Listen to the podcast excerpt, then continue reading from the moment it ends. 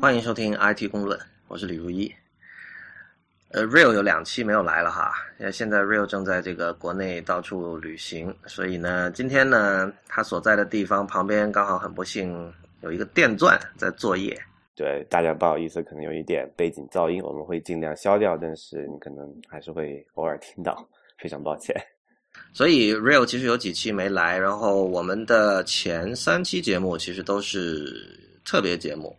呃，有两期是讲了锤子手机，也就是 Smartisan S 呃 T One 的事情。然后其中有一期我们是请了这个锤子的这个 UI 设计总监方池来跟我们分享。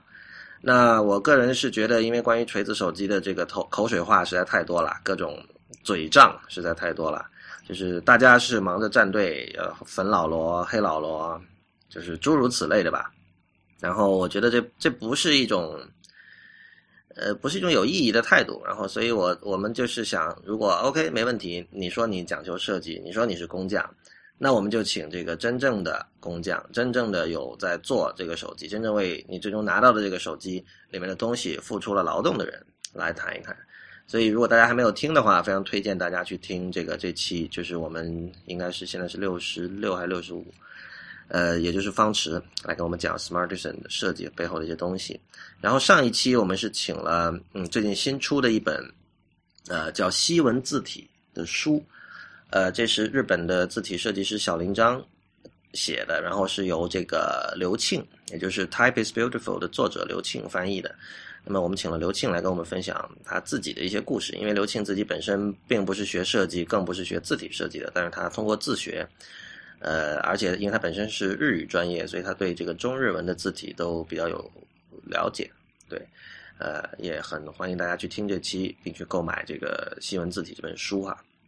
然后或者我瑞，我们还是先做一下跟进吧。那个，一个是我在那个就字体那期出来之后，我看到有呃新浪微博上有一位叫抽屉叔叔的朋友，他说在通勤路上听这一期，提到看正文衬线。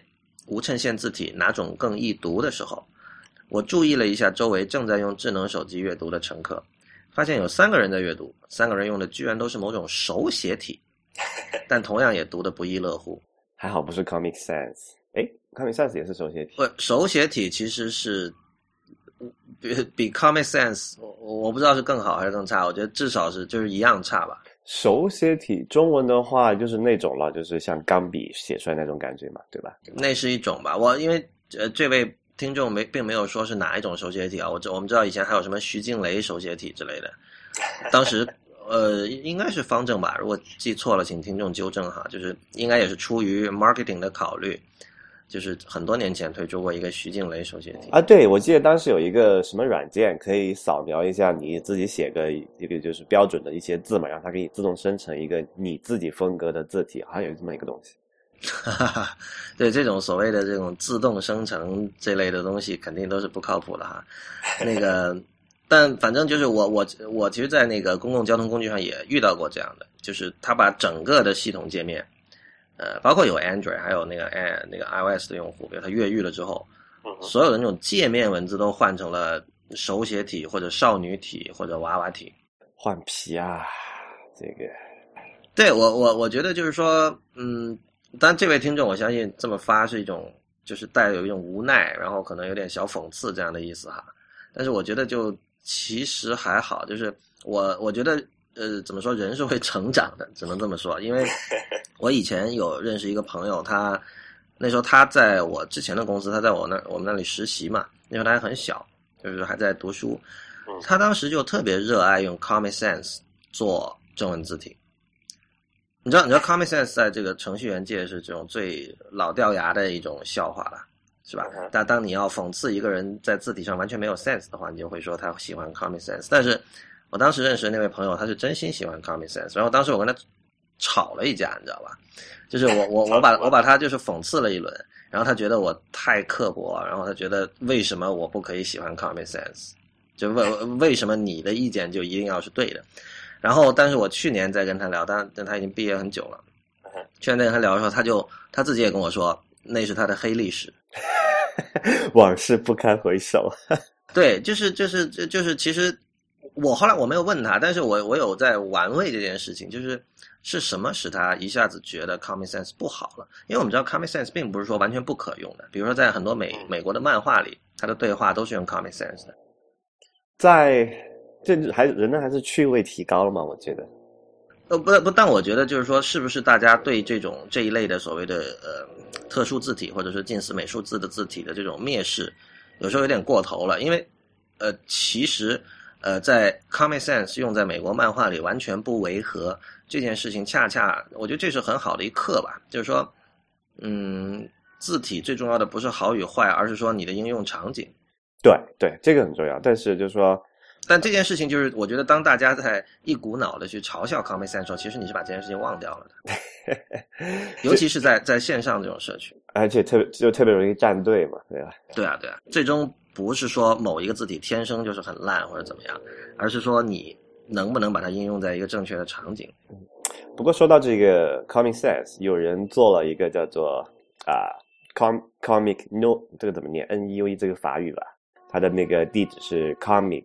啊 New dot com，是 C o m i c n e u e.com，然后他把那个就是做了一个比较现代版本的这个 comic sans，呃，其实不止 Sense，他还做了一二三四五六七八九十十一十二个这个这个叫什么呃 style 嘛，就是这个，然后还有一个还有人做了这个 comic 的 mono，就是这个编编程的人可能会用这个来做一个呃这个这个显示代码的字体嘛，它是等宽的。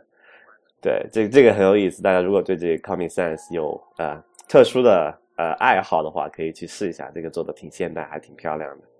好的，我们到时候会把链接贴出来。呃，补充一下，New 是德语，德语是吧？N E U E 就是德语的 New，德语的新。对。喂，等一下。我我不确定这件事情，你不要不要搜，不要浪费听众时间了。我刚才在 Google Translate 搜了才知道的。OK，好吧，啊，该打脸了，还好歹还学过几天德语，竟然都忘了这件事。嗯，然后我们下一条这个跟进是这个有人提到，我们这是挺旧的一期节目了哈，第六十一期。呃，那期的名字叫“倘若苹果把 Beats Electronics 公司买下之后，数字世界的格局会有什么样的变化呢？”我们兀自持续想了好多天，最后有点难过的得到了一个结论：恐怕音乐大放题、免费且合法的听音乐的时代就要来了呢。在这期节目里，我们呃讲了，就是关于主要讲那个苹果收购 Beats 的事情哈。这件事情好搞啊，就到现在都没有最终尘埃落定，是吧？不是。就有人说了嘛，那个谁，那个 Doctor Dre 大嘴巴，可能把这个事情就搅黄了呗。但就是你看到现在都是有人说，我们到现在不知道这个事儿是真是假的。呃，不是有一个这个问题，就这个事情可能最初的时候是真的，就是苹果可能真的要买，但是你知道吗？就是因为有人翻出过那个旧黄历嘛，就是说乔，就是之前乔布斯在的时候，苹果要买或者是要发布什么东西，然后对方就是合作公司啊。你的这里叫独做叫做猪一样的队友，啊，提前把这个消息泄露出来，然后那个乔布斯就非常恼火，就把他们踢掉了，或者就干脆就不发布他们的产品了。我觉得这种是在现在的苹果不会出现了。嗯，Cook 是一个很理性的人，是吧？我觉得确实是了。嗯，对。那我回到这位呃，这里有一位在也是在新浪微博上反馈的哈，叫这个 at 猫猫丁的全拼。那么他说，节目的后半段提到这个 iTunes 还有 Spotify 这些渠道，其实俨然成为了新一代的唱片公司，而音乐人呢，并没有真正的和听众取得直接的互动，并且呢，而且他也很难知道有谁在听自己的音乐，并并取得这个听众的个人信息啊。他说这个观点很有意思。那他说那个这个问题其实有点老调重弹，呃，想知道微信公众账号订阅这一类服务的出现对内容生产者。呃，括号，尤其是平面媒体的未来，是更悲观还是更乐观呢？我个人是偏悲观态度。对，这个好像上半段和下半段看听起来关系不那么大，是吧？但我觉得其实是有关系的。就是说，当你的内容被呃牢牢的控制在一个，就被被一家这个技术商业公司控制的时候，你会怎么办？我我觉得这个，呃，其实其实你看啊，就是内容生产者一直是这样的，就是在以前像我们上次说的唱片公司的这种环境里，其实以前的唱片公司的作业方式跟现在的风投很像，就是比如说我我投十支乐队，我给十支乐队出唱片，然后其中最终可能是有一支或两支成了 Beatles，比如说，那他们赚到的钱就完全可以补贴剩下的那个八支乐队这样。所以，呃，在但在这种情况下，我们也都知道，以前就是音乐人经常抱怨说，比如说卖一张唱片，最终音乐人拿到的只是很少的一部分，一美元还是两美元，我记得就是这样的价格。当时就我们说的是唱片的时代哈，CD 的时代，比如说可能是十二到十五美元一张唱片。最终音乐家拿到只有一一两美元，那么，呃，互联网出现之后，大家是觉得这种情况会有所改变。当时大家有很多现在看来就是挺乌托邦的想象吧，就是有人画过漫画，说以后的音乐应该是，呃，听众和音乐家一手交钱一手交货，就是 有人画那个漫画是那个听众把现金给了那个音乐家，音乐家拿一张 CD 给对方，就这是这是一种很好的愿望。但是现在看来呢？呃，新的这些呃，这种数字时代的这些音乐的分发方，像 Spotify、像 iTunes、像 Audio、像呃，包括像 Beats Music，他们其实就是新一代的唱片公司。就是一旦他们成了平台之后，最终呃，音乐家能拿到多少，不知道的。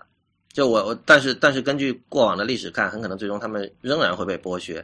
剥削这个这个听起来好像我们在用一个这个马克思主义的理论框架在谈论这件事情啊，但但其实就是我觉得这确实是一个事实。然后我觉得从这一点我们可以直接过渡到今天第一个话题，就是就是亚马逊耍流氓的事情。Real，你有看到这个新闻吗？呃，我有看到，然后哎，这个反正也是挺怎么讲。挺悲观，你先介，你先介介绍一下怎么一个背景吧，可能观听众朋友有些不知道这个。就是有有一个华谢集团，那么很多人可能看过华谢出的一些这个时尚类的杂志哈，但是他他比如他在美国他也是出书的，然后他是美国的第四大还是第几大，反正不是第四就是第五这样的，反正是挺大的一个出版集团，图书出版集团。那么他旗下有很多其实比较有名的作者，比如说像哈利波特的作者 J.K. Rowling，他以另外一个别名出了一本新小说是在他那里出的。然后那个 Breston 就是写以前的《纽约时报》的记者写过一本关于亚马逊的书，最近很火嘛，叫《The Everything Store》。我不知道中文那那本书是有中文版的，我不知道是不是叫《一网打尽》还是什么，也是华谢集团的。包括像还有谁啊？就有很多这种一线的美国的畅销的作家都是在那里。然后呃，因为亚马逊其实一直是在有向这种出版社收钱的，就是你你给钱的多少决定了你在亚马逊。能不能得到很好的推荐？能不能在首页上很好的位置？呃，甚至按照最近最新的发展来说，它可以决定你能不能你的东西能不能在亚马逊的网站上被人买到。这个就很恐怖的了，因为亚马逊现在在美国就是作为这个图书的这个经销商，它是一家独大的，所以呢。如果你的书在亚马逊上不能够被买到，那基本上你的生意就没法做了。那最近就是由于这个亚马逊跟华谢在这个刚才说的那个，我们其实完全就可以称之为保护费这样一笔费用上是谈不妥，就可能亚马逊需要要要要要这个费用要提高，然后华谢就不肯。结果亚马逊就干了一件事情，就是有很多有大量华谢集团的书，它就延迟发货，就是你订了之后要几个星期才能收到。当然我们知道，就美国的快递，嗯。名声不是很好哈，就是这这有时候你买东西就是要几个星期，但是书一直不是这样的嘛，就是他们嗯，比如说像亚马逊有那个叫 Amazon Prime 这样的服务，就有那个东西，很多东西是可以，很多书是可以免费送货，然后可以很快的到。然后现在有人就把这次的事情称为叫 Amazon on Prime，就是你 你进入了 Amazon，你你作为华西的读者，你自动享用这个 Amazon on Prime 服务，然后所有的书可以被延迟一到两周发货这样的。然后更夸张的是。某一些书，它干脆就下架了。然后，比如说那个像刚才提到的《Everything Store》这本书，但是这本书很特殊啦，因为这本书本身是讲亚马逊的。然后呢，当时有一个呃挺大的新闻，就是 Jeff Bezos 就亚马逊的创始人的老婆看了这本书很不爽，然后他自己去这本书的那个页面下面，自己作为一个普通用户写了一篇评论。他写的很长，然后就说：“你看，这很多事情，这这是我老公的公司，很多事情我第一手的，第一手都有看到了。说 b r e s t o n 写的就是一派胡言，有很多东西跟事实完全不符。然后这事儿就后来被人发现了，就特别搞。所以至少，但是我们至少可以知道，亚马逊官方对这本书是不喜欢，是不认可的，就可能有点像。呃，Haunted Empire 不是，我觉得最像是像当年苹果对那个《The Second Coming of Steve Jobs》那本书的态度。啊，还有一哦，对对，那本书后来他们就是把他骂了一通，后来好像禁止那个记者再采访他了，还是什么。但是反正就是说，现在《The Everything Store》这本书，你如果去呃 Amazon.com 就美国站去看，它的 paperback 平装版，那个页面上是没有购买这个按钮的。然后同时，它的那个作者那一栏本来应该显示 by Brett Stone 的嘛，它显示的是 by unknown。这个事情就很诡异嘛，你你这什么意思？就是这这这这叫什么？就是就是你你你你可以不写封杀中文，但你你没有必要。我我不知道这什么意思，就是以后 Breastone 的名字不能出现在 Amazon.com 上了吗？而且你你写一个 unknown 是什么意思呢？首先这是这是错误信息对吧？然后你点点那个 unknown 还是一个链接，它不也不叫错误信息它它叫没有信息啊？对啊，啊，所以这是一个一个 glitch 是吧？就这是个 placeholder。也这这也不一定，我不知道他是故意的还是说技术原因是这样子。但是就是说他没有，就是说从理论上来讲，亚马逊说：“哎呀，我知道我这是技术原因啊，我这个可能系统哪里错了。”你你找不到他的茬子，对吧？那但是但他没有 buy button，这个是肯定是故意的嘛。嗯哼，而且而且还挺奇怪的，他那个 hardcover 呃精装本还是可以买的，Kindle 版还是可以买的，只有 paperback 不能买了。所以所以这件事情就是在美国出版界引起轩然大波嘛，就很多尤其是。呃，独立的出版者就说这这个完全就是勒索嘛，就是你你不给钱我就给让你下架，这其实就是这么简单。所以呃，我觉得关于亚马逊一直有这两派的意见，就是说呃，这个技术派的人永远会觉得亚马逊是拖着一个很陈旧的产业就出版界在往前走，但其实这种事情是是有代价的，就是说就其实是所有的用户。呃，投资人，呃，还有当然也有他们自己了，就一起把亚马逊培育成了，培育到了今天这样的一种事实上的垄断的地位。对，还有一个这个就是这个美国司法还有这个竞争上面有一些关系。呃，之前可能有熟悉这个领域的读者可能看到是前半年吧，呃，这个亚马逊不是也不是亚马逊吧，就是美国司法部在呃搞这个以苹果牵头的，然后和这几个出版商大出版社叫做。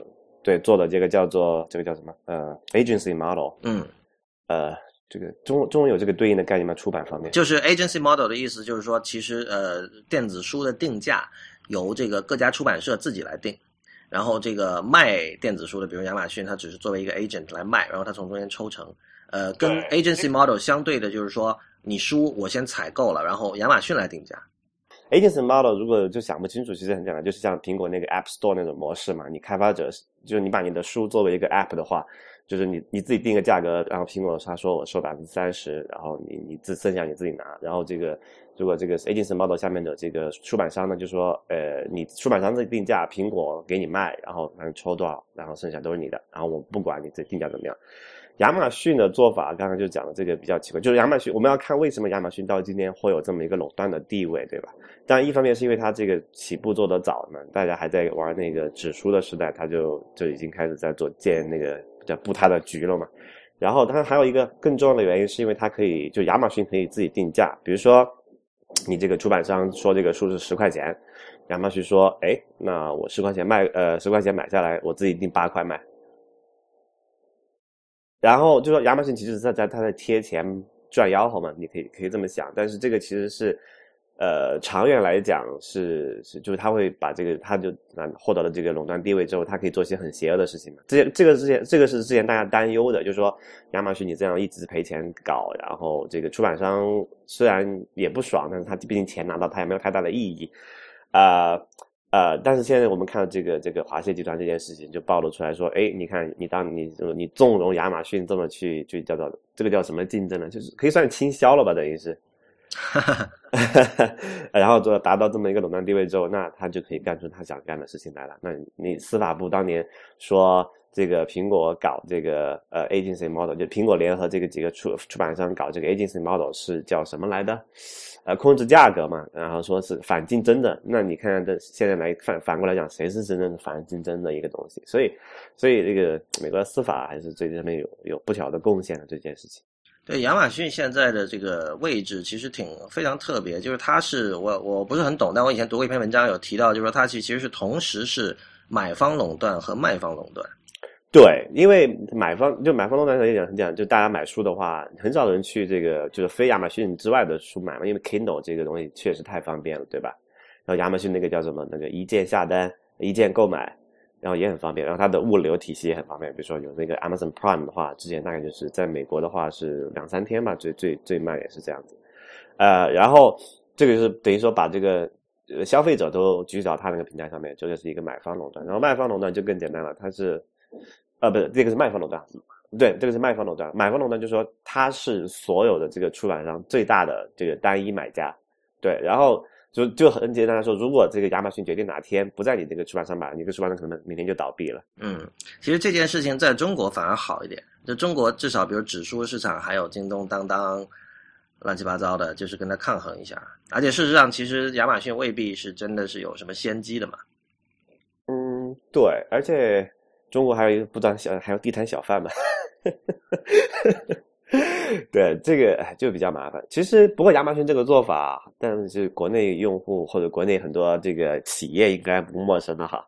啊，某搜索引擎也干过不少类似的事情。对。啊，但但我觉得这个。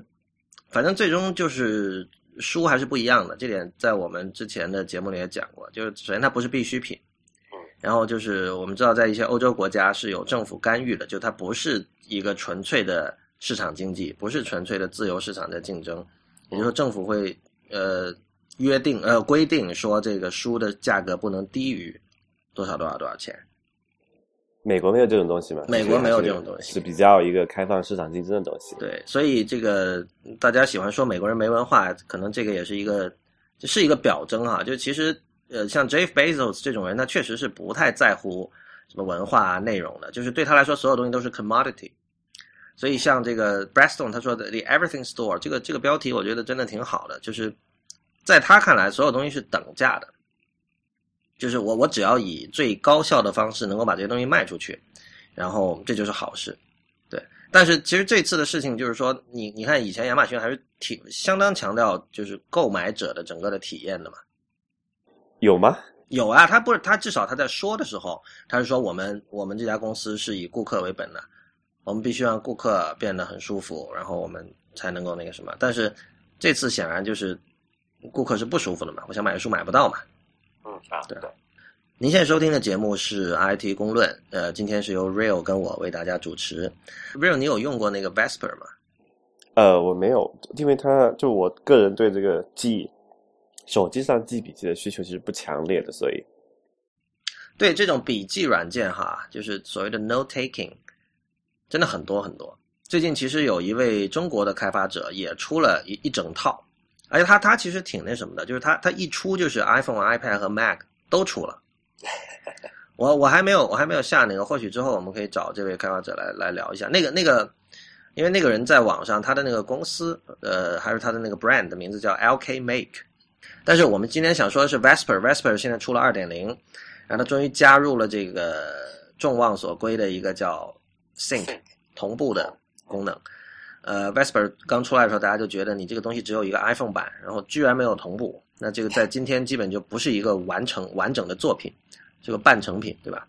对。然后，其实我觉得问题主要在于他们人手不够啦，他们一共就三个人，然后里面程序员就一个，一个程序员，一个设计师，然后 John Gruber 其实是做推广的，我觉得。他还兼 PM 嘛？对，你如果去看那个 Vesper 的那个那个 tester beta tester，他们在 About 里面有列出来。就那基本上是这全明星队，就是去帮他做内部测试的人，就包括说 Marco Arman、John Siracusa，然后 Lauren Brichter，然后一堆这种，还有包括美国那些科技媒体的人，像那个 Jim Dalrymple，还有乱七八糟很多了。所以，所以就是由 John Gruber 牵头做这件事情的话，就会会会比较呃很很难不火吧？这么说。但是他一开始确实就是他他做了很多那种。定制化的那种动画效果，嗯，是做的不错，花了很多时间，但是没有 sync 也是一个很大的问题。然后之前我们也知道，那个他们的主程序员 Brand Simmons 是非常高调的在宣传自己的，不能说宣传吧，就是他，因为他反复在讲，就是 Think 很难做，也确实是很难做哈。然后他有写那种就是呃 Think development diary，就在自己的博客上把自己在做这个 Think 功能的时候，一步一步的那些一些想法，还有遇到一些难题都列出来。我不知道 Real 你有没有看，他们好像有一个比较大的那个不能说卖点吧，那特点就是他们用的是那个微软的那个 Azure 的那个服务。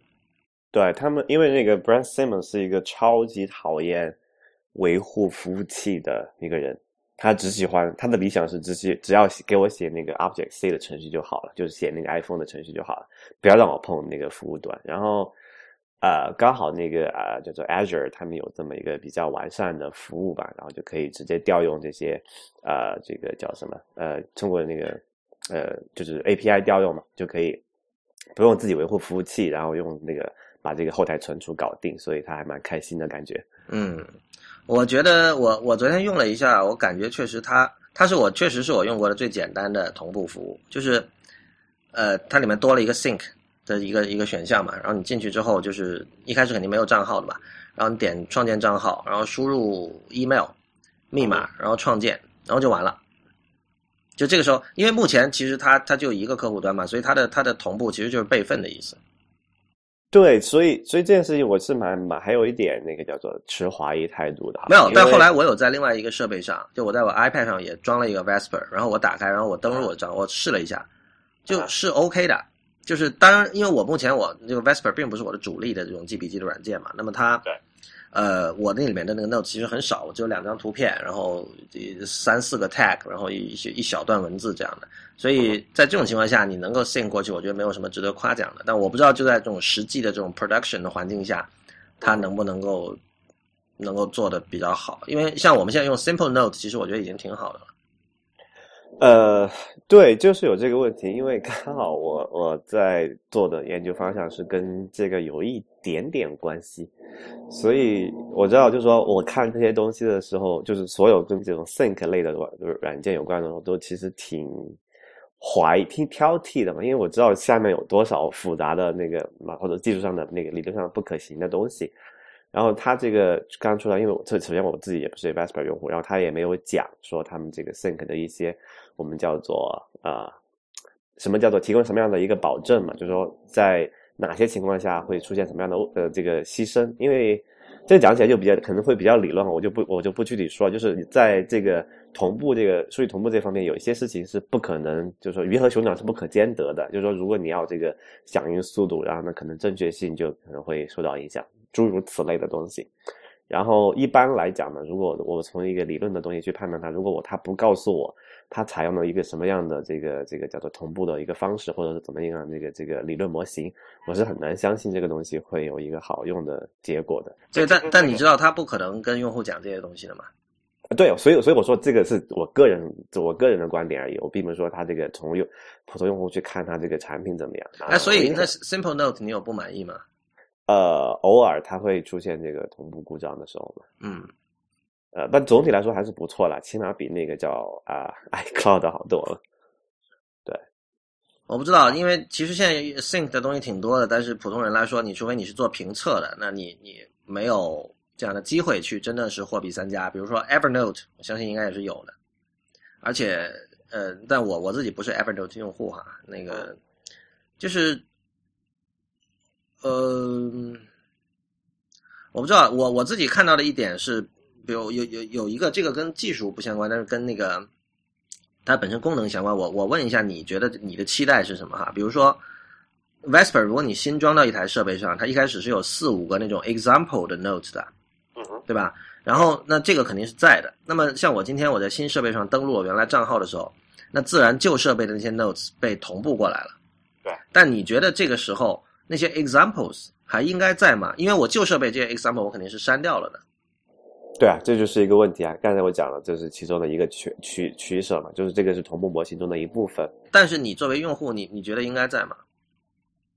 嗯，应该删掉吧？我觉得，我也是觉得应该删掉。但是就是说，你你你如果从另一边讨论这个问题，你说我靠，这样的话，我原来有个东西，我因为同步就被删掉了，这个有些人可能会 panic。是吧？啊，所以说同步很难。对啊，就我我理解的同步是让两边变得完全一样。